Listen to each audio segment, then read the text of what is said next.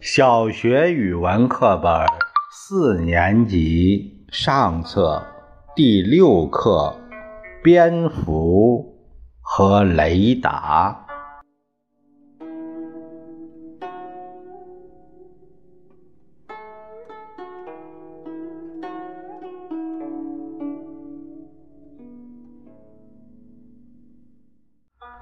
晴朗的夜空。出现两个亮点，越来越近，才看清楚是一红一绿的两盏灯。接着传来了隆隆声，这是一架飞机在夜航。在漆黑的夜里，飞机是怎么做到安全飞行的呢？原来是人们从蝙蝠身上。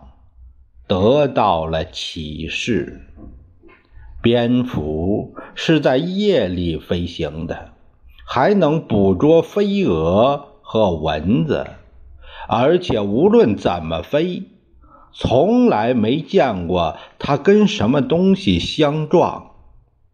即使一根极细的电线，它也能灵巧地避开。难道他的眼睛特别敏锐，能在漆黑的夜里看清楚所有的东西吗？为了弄清楚这个问题，两百多年前，科学家做了一次实验，在一间屋子里横七竖八地拉了许多绳子，绳子上系着许多铃铛。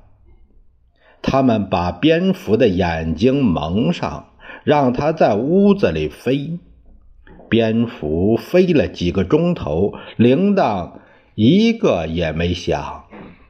那么多的绳子，它一根儿也没碰着。科学家又做了两次实验：一次把蝙蝠的耳朵塞上，一次把蝙蝠的嘴。封住，让它在屋子里飞。蝙蝠就像没头苍蝇似的，在四处乱撞。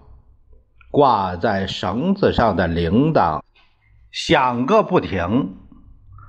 三次实验的结果证明，蝙蝠夜里飞行靠的不是眼睛，而是靠嘴。和耳朵配合起来探路的科学家，经过反复研究，终于揭开了蝙蝠能在夜里飞行的秘密。它一边飞，一边从嘴里发出一种声音，这种声音叫做超声波。人的耳朵是听不见的。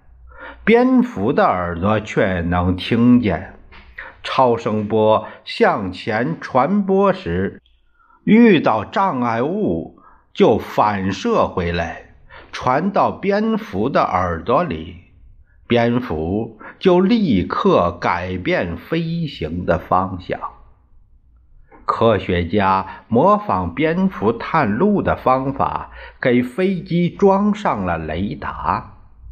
雷达通过天线发出无线电波，无线电波遇到障碍物就反射回来，被雷达接收到，显示在荧光屏上。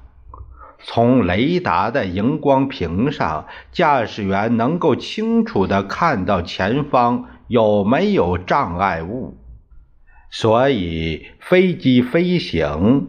就更安全了。